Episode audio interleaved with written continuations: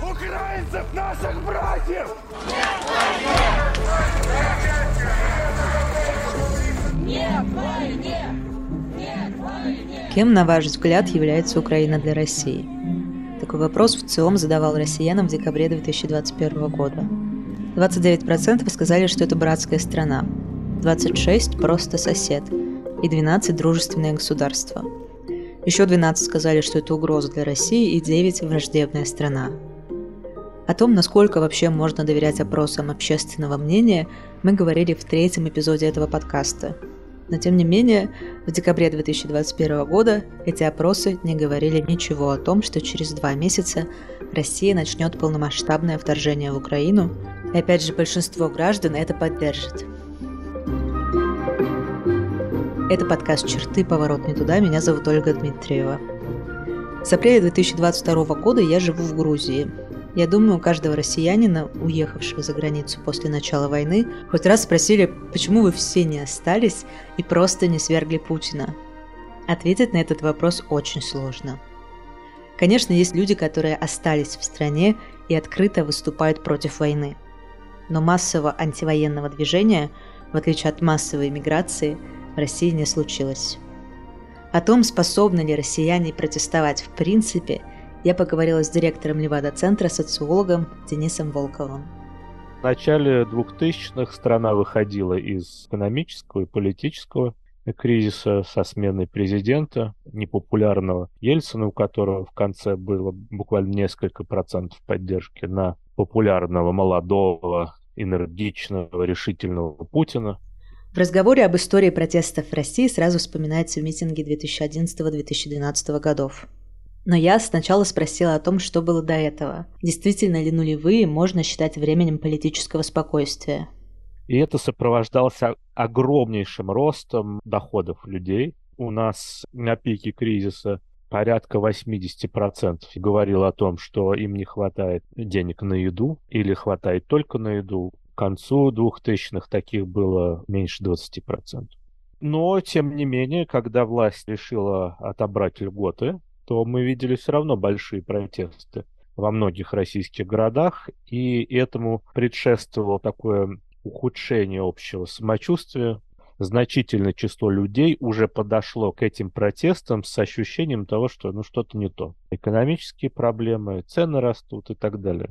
А там еще и власть решила, ну, она не то чтобы хотела забрать льготы, а перевести их в экономическое русло, но у нас любые начинания власти воспринимаются как заведомо грабительские, что результат будет, что вырастут цены. Поэтому, да, были большие протесты, и там ведь люди захватывали администрацию. В каком-то смысле это было жестче, чем в 2011-2012 году. И это были пенсионеры, льготники, которые обычно после, на всем протяжении последних лет 20, составляли вообще опору власти. В толпе зазвучали призывы идти перекрывать улицу и штурмовать здание областной администрации.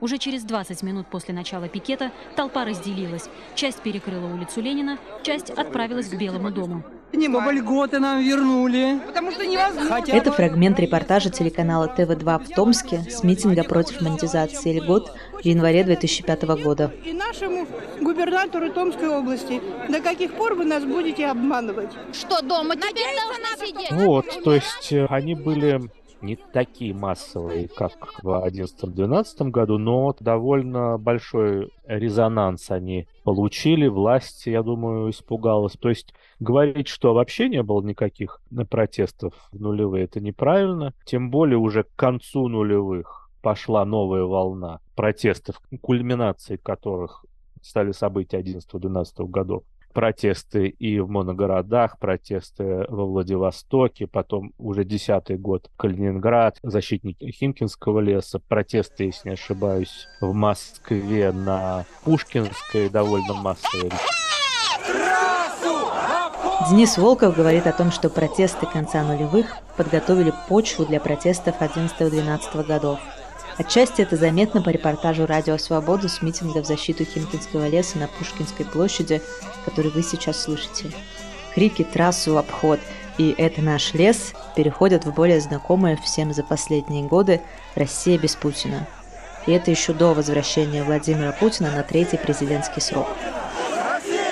Но если переходить уже к 11-12 годам, то мне кажется важно общий фон настроений. После кризиса 8 девятого годов, который в России был, может быть, не таким жестким, как 98 год, но серьезным. Были задержки зарплат, платежей и так далее, сокращения. И этот кризис, он ознаменовал в, в каком-то смысле в общественном мнении конец стабильности нулевых годов, конец вот этого роста благоденствия, и с тех пор, где-то с восьмого года, начала нарастать неопределенность, начало нарастать э, недовольство чиновниками, властью. Путинский рейтинг достиг э, к одиннадцатому году своих минимальных значений в районе 60, кстати, все равно много. Но он э, вот к этим значениям подходил всего несколько раз. Это вот как раз 11, 12, 13 годы и потом ковид, а в остальное время он намного выше был. То есть к 11-12 годам значительная часть общества была морально готова, она пребывала уже вот в этом э, неудовлетворенном состоянии. И поэтому, я думаю, те какие-то фальсификации которые были на выборах в 2011 году. Напомню, что все-таки это во многом было движение против фальсификации. Но ведь я не думаю, что они серьезно, эти выборы 2011 года, отличались, например, от московских выборов 2009 года не фальсификации стало больше, а люди стали более нетерпимы к таким действиям. То есть изменились настроения. И э, главная отличительная черта участников была именно в их э, материальном статусе. Это было очень хорошо заметно по опросам на протестах. Это не, не норковые шубы, как вот их тогда окрестила власть. Нет, совсем нет. Это, может быть, такие тоже были, но они не составляли большинства. Это вот э, такой достаток выше среднего. По стране таких людей было порядка 25%, а среди участников тех митингов, в Москве особенно, 75%. И по своим лозунгам, кстати, которые звучали, новые выборы, отставка правительства Путина. Среди участников э, митингов в Москве их поддерживало больше 80%, по стране опять 25%. То есть люди недовольные властью и все-таки ну, такие эмансипированы, независимые от власти. Да, потому что обычно все-таки на митинги выходят те, которые в лучшем положении, не напрямую зависят от власти по своим доходам, работе.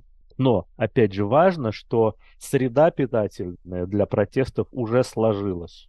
И почему была такая динамика? потому что к организаторам, активистам наиболее активной части а, городского класса быстро начали присоединяться люди, которые ни в какой политике не участвовали, ни в каких митингах, э, политической работе. Почему? Потому что просто они были не удовлетворены. И поэтому пошло вот это быстрое присоединение новичков, что и обеспечило массовость тех протестов конца 11-го, начала 12-го. Приветствую вас на марше миллионов! Сторонники левых политических взглядов строятся по левой стороне бульвара. Сторонники правых политических взглядов строятся по правой стороне бульвара. Если мы посмотрим на организационные какие-то структуры тех протестов, то они, конечно, были обеспечены за счет политических активистов, за счет культурных деятелей. То есть во главе стали люди, которые давно этим занимались, опытные люди, но их слова вдруг легли на благодатную почву, и люди начали присоединяться. Может быть, в масштабах всей страны это не было таким популярным а, движением, и, наверное, именно поэтому власть в итоге смогла взять ситуацию под контроль. Именно потому, что значительное число людей за пределами крупнейших городов по-прежнему поддерживали власть, надеялись на власть, да, пусть и э, считали, что она не дорабатывает, но все равно именно с властью связывали свое благополучие. То есть здесь вот э, интересы меньшей части, если в масштабах всей страны, они все-таки приходили в противоречие с интересами большей части населения. Получается, что самые массовые протесты в истории путинской России – это протесты меньшинства в Москве и в Петербурге. Ну, я бы не сказал, что это только Москва и Питер. Это именно городское население. И не всех городов, а какой-то части значительной части населения крупнейших городов, где экономика более развита, где люди в меньшей степени зависят от государства, в большей степени от своих усилий, от предпринимательской активности, сферы услуг, а не там, производства, государственного производства. То есть вот ну, такие разломы, они по-прежнему, наверное, сохраняются. Я спросила Дениса Волкова, почему протест закончился неудачей. И можно ли считать неудачей невыполнение заведомо неприемлемых с точки зрения властей требований? Это сложный вопрос. Что касается политических целей, однозначно неудача, хотя, опять же, в чем-то власть пошла на уступки. Очень ограниченно, но взяла повестку этого движения. В том, что касается, например, слов «это наш город», в Москве, в Питере. Я думаю, что та реформа городского пространства, которая началась в Москве после этого, наверное, логику здесь можно так проследить, что лучше вот вам городская среда, самокаты, общественное пространство, большие тротуары и так далее. Я думаю, что это как раз был результат того протестного движения. Потом вернули выборы губернаторов. Мне кажется, это тоже реакция на запрос такого участия, что ли, людей в политике. Пусть и не так, как э, хотели того организатора, но в каком-то смысле тоже. Но здесь бы я отметил, и это видно было из интервью с участниками тех событий, что выиграли в каком-то смысле те, кто участвовал, потому что получили огромный заряд и опыт солидарности. И мне кажется, вот опыт этого такого совместного действия, он был ценен для каких-то дальнейших проектов, дальнейшего участия. Это был важный опыт именно для этой части гражданского общества, части российского общества. Из него потом выросли какие-то инициативы или из тех инициатив, которые зародились на тех протестах, в они трансформировались во что-то еще. Это, мне кажется, был очень важный опыт. Вы готовы ждать два года? Это Алексей Навальный, который сейчас отбывает 19-летний срок в колонии, выступает на проспекте Сахарова в декабре 2011 года после своих первых 15 суток в спецприемной. Я вижу здесь достаточное количество людей, чтобы взять Кремль и Белый дом прямо сейчас. Но мы мирная сила. Мы не сделаем этого пока. Если, если хотите, то протесты 11-12 года в Москве, они также стали площадкой, ареной для новых политических лидеров. И Алексей Навальный стал главным лидером российской оппозиции. Мы же проводили серию опросов тогда. И если на первом протесте среди выступающих был одним из, хотя уже довольно популярным, то в последующих протестах он уже был, наверное, фигурой номер один. Но это не только Навальный, там и другие молодые протестующие. Потом это в 2012 году вылилось в «Окупай Абай» в Москве и целую такую плеяду различных политических проектов, гражданских проектов и так далее, и так далее. То есть вот это именно для наверное, гражданского общества, для такой независимой политической сферы тоже стал такой лабораторией определенной политической активности, политического действия, муниципальные депутаты, а многие вышли из э, вот того движения. То есть, э, мне кажется, вот нужно говорить о таких результатах. Судья Наталья Сусина оглашала приговор около двух с половиной часов. Подсудимые были признаны виновными, и им назначены следующие сроки. Алексей Гаскаров и Александр Маргулин, не признавшие вину, получили по три с половиной года колонии.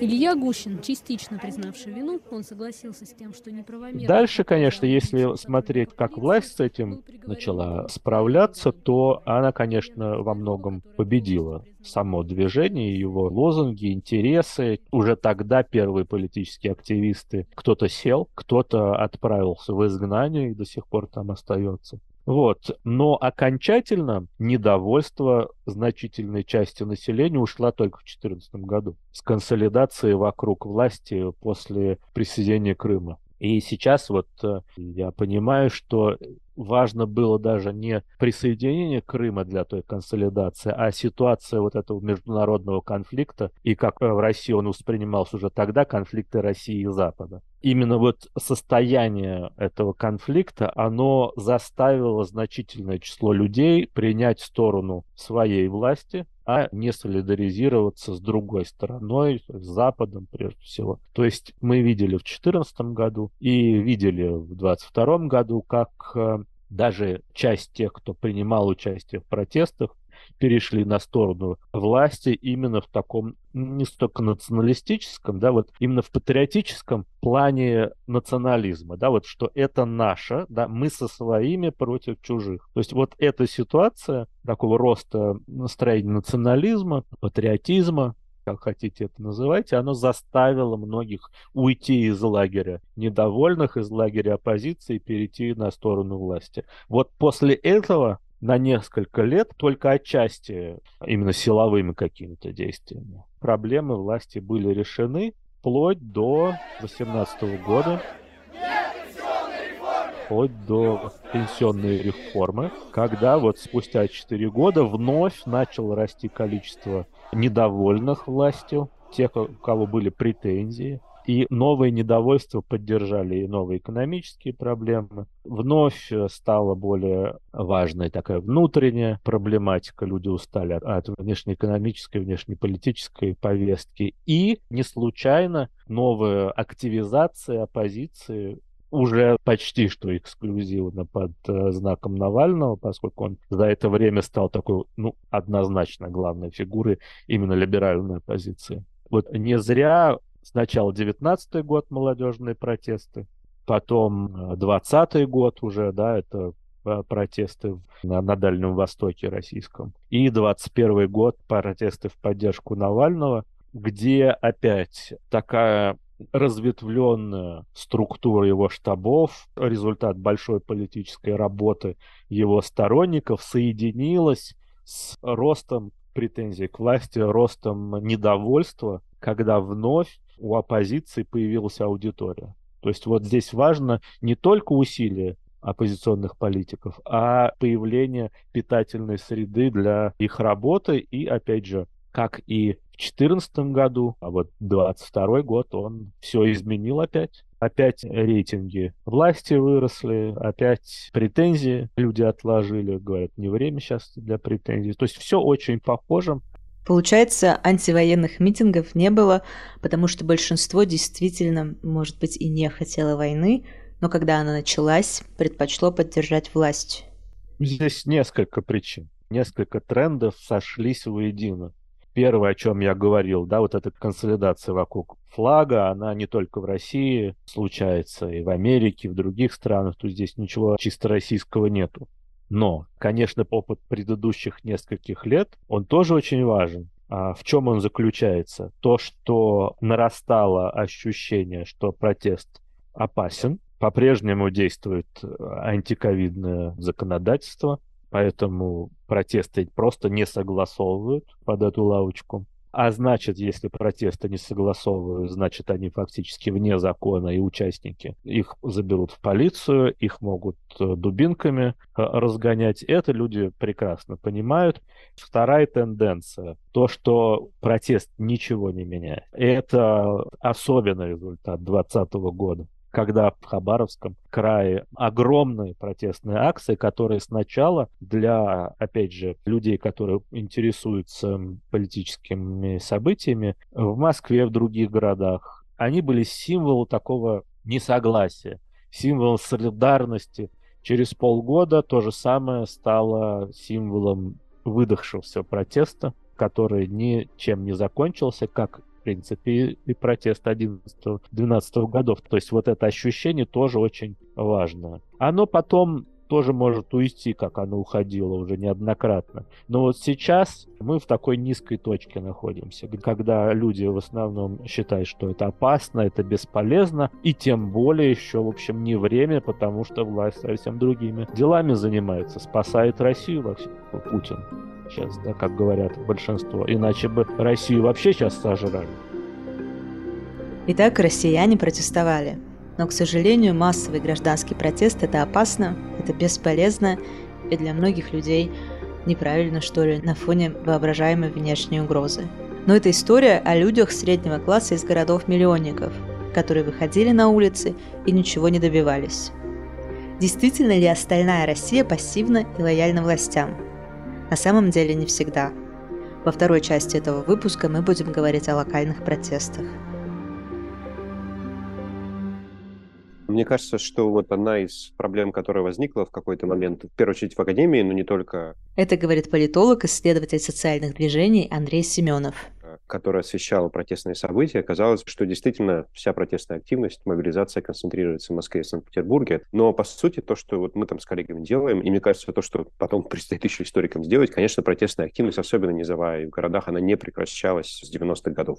И в Советском Союзе все-таки локальный низовой активизм был вполне себе таким фактором. То есть, например, там экологического активизма было очень много, именно низового, именно в регионах, там где-нибудь на Байкале, опять-таки те же самые природоохранные группы уже там 70 70-х, 80-х годах начинают активно работать. В других регионах, особенно тех, которые были сильно подвержены индустриализации, тоже возникали экологические движения. И кроме этого, там всякие градозащитные движения тоже появились даже не в 2000-х, а еще раньше. То есть то, что мы знаем, и то, что мы наблюдаем, протестная активность, она, в принципе, сопровождает всю постсоветскую историю. Другое дело, что она действительно может быть менее видима по сравнению с крупными событиями, типа, опять-таки, расстрел там Белого дома 93 -го года, да, или там шахтерские протесты, да, там 98 -го года. Понятно, что что основная масса, наверное, этих протестов — это такие очень действительно малочисленные, очень партикулярные по своим требованиям, неустойчивые во времени протесты. Опять-таки, они очень разнообразны, тут сложно прям какое-то обобщение делать. Да, ну вот я возьму просто сейчас городские протесты, про которые там я,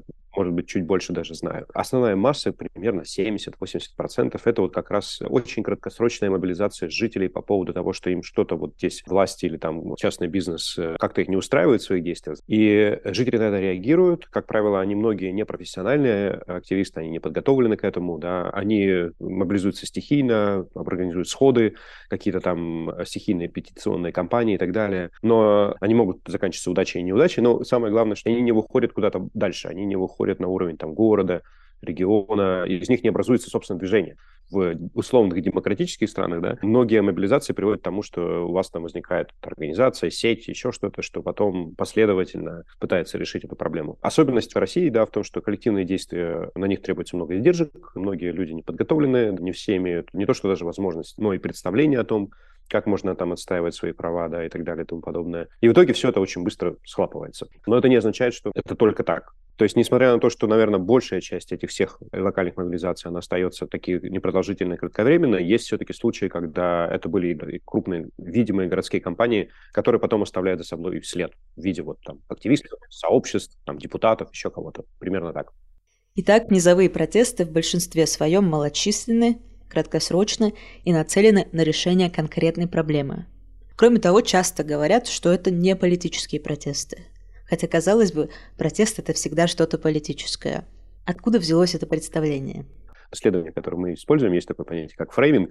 То есть идея того, как вот подать одно и то же под разными углами и под разными соусами. В данном случае сами активисты зачастую фреймируют, то есть активно воспринимают ситуацию как не политическую, как просто вот вмешательство в жизненный мир, в котором политики-то и нет, и не должно быть коллеги из лаборатории политической социологии объясняют это вот постсоветской ситуации, что рынок заместил коммунистическую идеологию, люди деполитизировались. Раньше они там, понятно, ходили на какие-то собрания в советское время партий чеек, да, там всякие Первомай и прочее, и это хотя бы какая-то политизация была, то есть они как-то связывали себя с политическим уровнем. После того, как Советский Союз распался, пришел рынок, люди ушли в свою частную жизнь, и для них частная жизнь в приоритете. И частную жизнь они понимают именно как вот все, что они сами способны контролировать вокруг себя, там, семья, работа, да, а все, что дальше этого круга, включая общественную жизнь, это уже для них что-то вот не очень такое важное и так далее.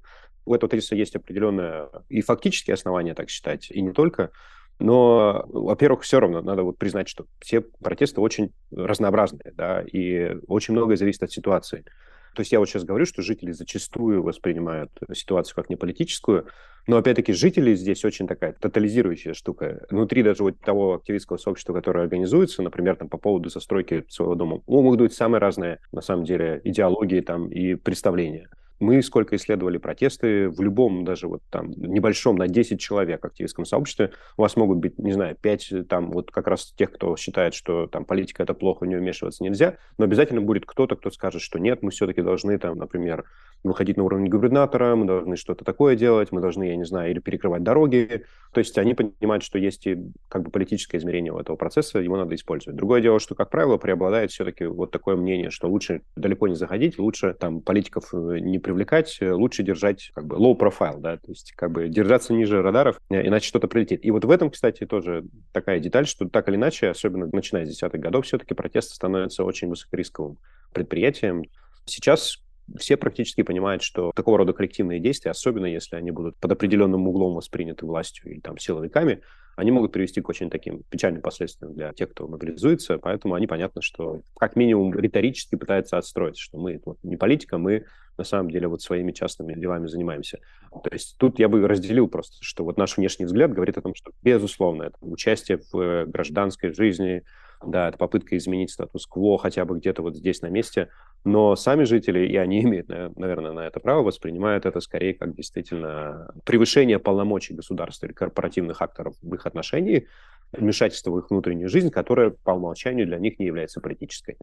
То есть тут вот я бы как бы с разных сторон на это посмотрел. В начале десятых годов об активизме говорили в России как об альтернативе протестам. Если мы не можем свергнуть Путина, то хотя бы можем изменить что-то в своем городе или в своем дворе. Но одновременно так называемые малые дела критикуют за то, что они якобы снижают шансы на глобальные политические изменения в стране.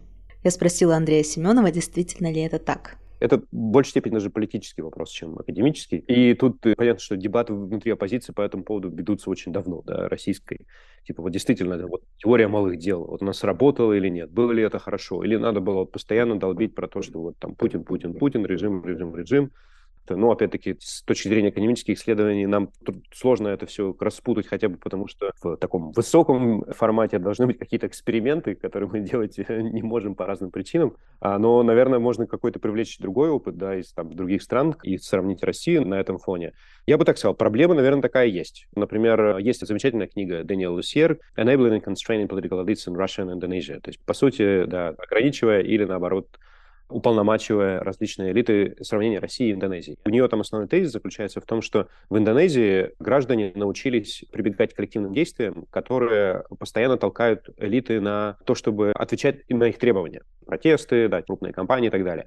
В России превалирующая форма все-таки вот таких требований – это обращение к чиновникам, обращение к депутатам, какого-то рода такие мелкие действия, не всегда широкого плана, про который я тоже говорил, сознательно формированы как деполитизированные, которые, наоборот, скорее не ограничивают, получается, элиту, а, наоборот, уполномачивают ее. То есть оно позволяет элите лучше понять запрос населения, но при этом не обязательно отвечать на этот запрос там, электорально или еще как-то.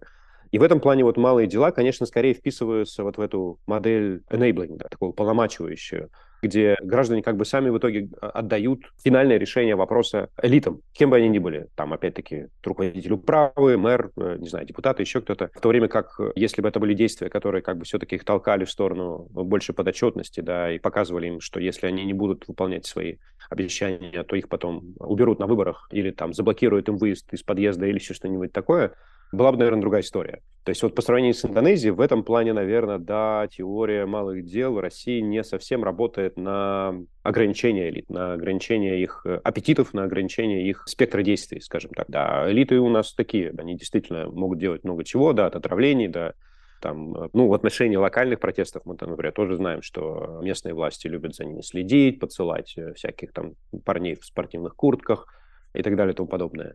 То есть в этом плане, наверное, можно сказать, что да, теория малых дел не срабатывает. С другой стороны, это же выбор конкретных активистов, которые лучше нас, например, исследователи, точно понимают, с какими рисками они сталкиваются, чего они хотят добиться, к чему они стремятся и так далее.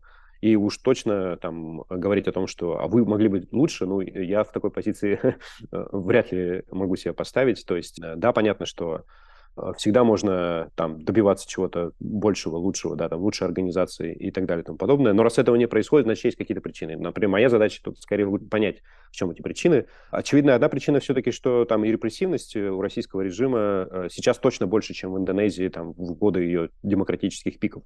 И даже не столько, может быть, прям актуальный объем этих репрессий, сколько воспринимаемый, сколько вот как люди вообще чувствуют, да. Потому что вот то, что мы точно знаем по поводу мобилизации, есть две эмоции, которые как бы очень похожи, но работают в разные стороны. Это страх и там ярость. Ну, обе негативные, но одна демобилизует, это страх, и как раз репрессия направлена на это. Другая, наоборот, мобилизует, это ярость. Например, если у вас там, опять-таки, кого-нибудь посадили, да, или там кого-нибудь избили, у вас зачастую возникает вот это вот чувство справедливого негодования, которое, наоборот, провоцирует людей на протесты. Ну, вот в нашем случае, наверное, в теории вот этих малых дел как раз активисты, да, те, кто участвует в мобилизации, понимают, что им может с разных сторон прилететь, и этот страх как бы держит их от дальнейшей мобилизации э, и от эскалации. Это безусловно, проблема. Локальные протесты не прекратились в России и во время войны. Открываю сайт об активизме «Активатика». Екатеринбуржцы вышли на пикет против ядерных испытаний. Красноярцы требуют не сносить их дома. Экоактивисты из Сысорти столкнулись с провокацией. Родственницы кировских мобилизованных записали видеообращение. В Казани активист вышел в антивоенный пикет. Если что, его задержали и выпустили с протоколом о дискредитации армии. В следующий раз, когда очередной таксист спросит меня, почему россияне не протестуют, кажется, я смогу ответить. Как бы это ни выглядело со стороны, россияне протестуют. И не только в Москве и в Петербурге. Но локальные протесты обычно не касаются глобальных проблем. А массовые, по опыту последнего десятилетия, опасны и ни к чему не приводят. А еще можно сказать про страх и ярость. И что страха, видимо, оказалось больше. Это был подкаст «Черты. Поворот не туда». Ссылки на социальные сети «Черты» есть в описании к этому выпуску. Обязательно пишите нам, если хотите поделиться воспоминанием или мнением.